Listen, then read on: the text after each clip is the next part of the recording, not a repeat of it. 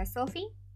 El tema de hoy es algo básico de una charla o clase de educación sexual y muchas veces estas son un poco repetitivas y aburridas. Así que yo quiero compartirles las experiencias que he tenido utilizando algunos métodos anticonceptivos, además de informarnos un poco de todos los métodos que existen. ¿Se atreven?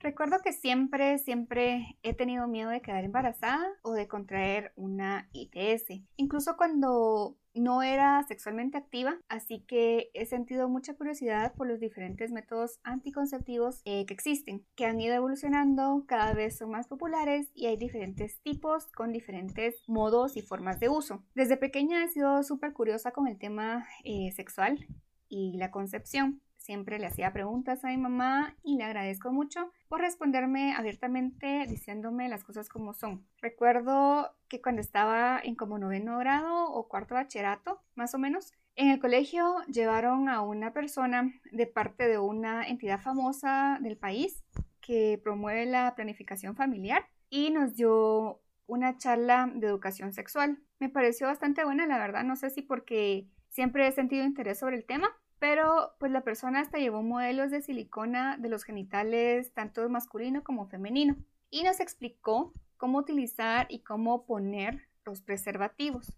También explicó que teníamos más opciones como el DIU, de cobre, el implante subtérmico, que este implante son los palitos, mejor conocidos como los palitos que se ponen la mujer en el lado interior del brazo. Y bueno, ya cuando decidí volverme activamente sexual. Ya conocía mis opciones de métodos anticonceptivos y como les dije, siempre me ha asustado quedar embarazada y contraer una ITS, entonces estaba súper informada de los métodos anticonceptivos. Les voy a contar un poquito de mi primera vez, la primera vez que tuve relaciones sexuales, porque también fue la primera vez que utilicé un método anticonceptivo. Y pues fue con, con mi primer novio, yo tenía 19 años y resulta que él tampoco había estado con nadie antes, entonces los dos éramos virgencitos. Así que decidimos hacerlo súper bonito, planeamos todo, reservamos una habitación en uno de los lugares turísticos que me encantan acá en Guate, que son los hostales de Lirtra en Retauleu. Y para hacerlo más interesante, a mí se me ocurrió ir a una sex shop. O sea, yo ni sabía caminar y ya quería correr. Pero bueno, mi novio en ese entonces aceptó y fuimos. Entramos a la sex shop y la verdad pues nada, no sé, no me gustó la atención porque ninguno de nosotros dos sabíamos en realidad qué buscábamos y nadie nos orientó.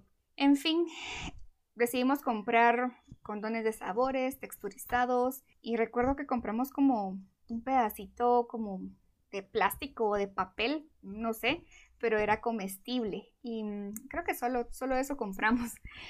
Em, honestamente mi primera vez utilizando preservativo no fue cómodo eh, porque aparte del dolor por mi primera vez sexual, el condón me resultó súper incómodo y me ardía. Así que decidí consultarlo con un ginecólogo y yo en esto era nueva porque no sé, por alguna razón no tenía un doctor ginecólogo en ese entonces. Creo que me daba como un poco de pena, mi mamá nunca me llevó, no tenía uno, así que tuve que buscar. Eh, busqué un ginecólogo, fui y lo que me recomendó al yo contarle mi experiencia fue utilizar solamente pastillas anticonceptivas.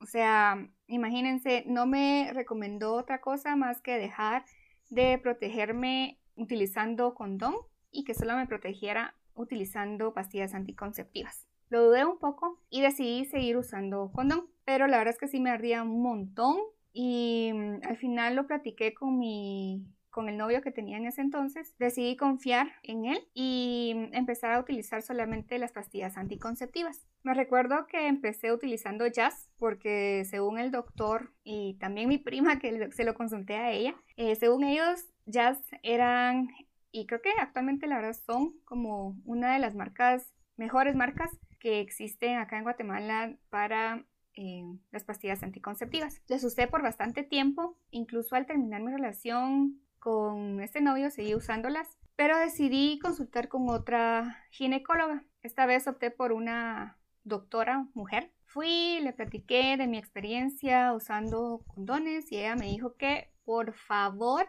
siempre, siempre utilizara preservativo existen demasiadas ITS como para confiar al 100 en alguien. Me preguntó y me cuestionó más acerca de los síntomas que yo tuve al utilizar el condón y me recomendó probar diferentes marcas porque por mis síntomas a ella le pareció que realmente no era que yo fuera alérgica al látex como tal, sino más bien al lubricante que los condones traen. Entonces empecé a, a explorar, probé diferentes marcas y las dos que me resultaron mejor han sido Trojan y Durex, pero sin textura, nada, solo así, simple. Aún utilizando condón, siempre continué tomando pastillas anticonceptivas porque, como les comento, me da pánico quedar embarazada.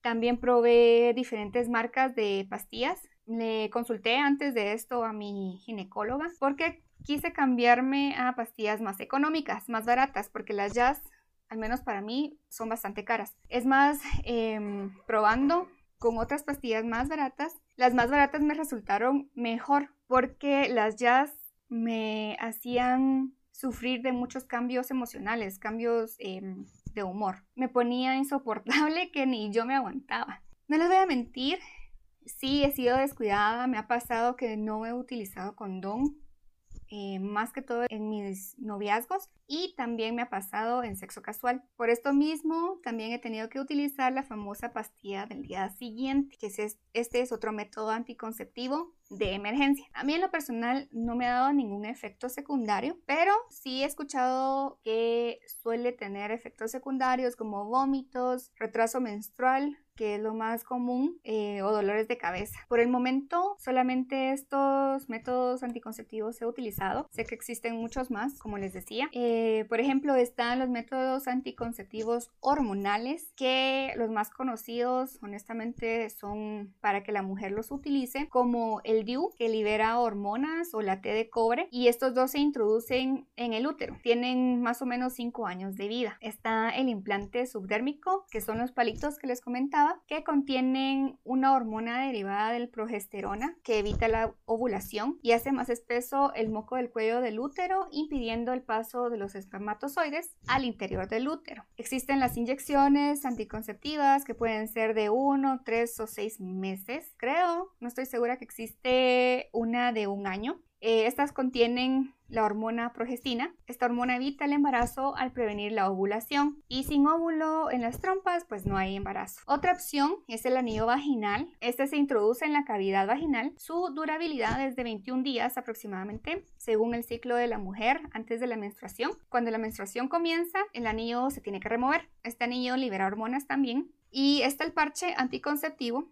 que se coloca como curita sobre la piel, libera hormonas y hay que estarlo cambiando cada semana. Esto por tres semanas y a la cuarta la mujer debería empezar a menstruar y así repetir el ciclo. Recuerdo que una mi tía que vive en Estados Unidos una vez me envió un montón de paquetes de condones y también venían unos espermicidas. Yo nunca había visto eh, espermicidas. Venían unos en crema que traían aplicador, entonces pues había que introducir el aplicador por la cavidad vaginal y inyectar e inyectar la, la crema espermicida. También venían unas como tiritas transparentes, como que fueran, mm, no sé, post-its o no sé si se recuerdan que antes habían unas como laminitas de listerine que eran para refrescar el aliento, algo así. La cosa es que igual se deshacían en la mano estas laminitas y estas laminitas se tenían que introducir en el ducto vaginal antes del acto sexual y funcionaba como espermicida. Al momento que los espermatozoides eran liberados en, el, en, el, en la vía vaginal,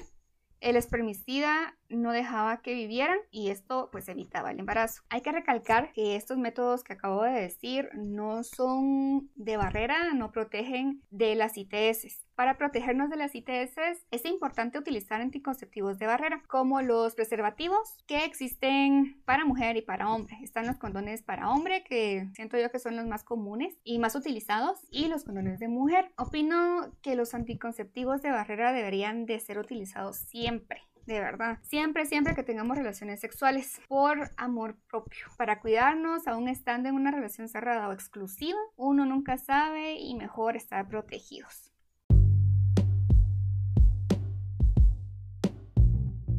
Y bueno, espero les haya gustado, que no se hayan aburrido, que haya sido más entretenido e informativo. Y los espero el próximo jueves con otro tema suculento. Bye.